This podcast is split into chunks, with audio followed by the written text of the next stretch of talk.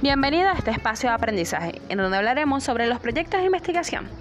Quienes te guiarán en este ámbito son jóvenes con hambre de innovar, que realizan este proyecto para expandir sus saberes a personas con sed de estudio y formación.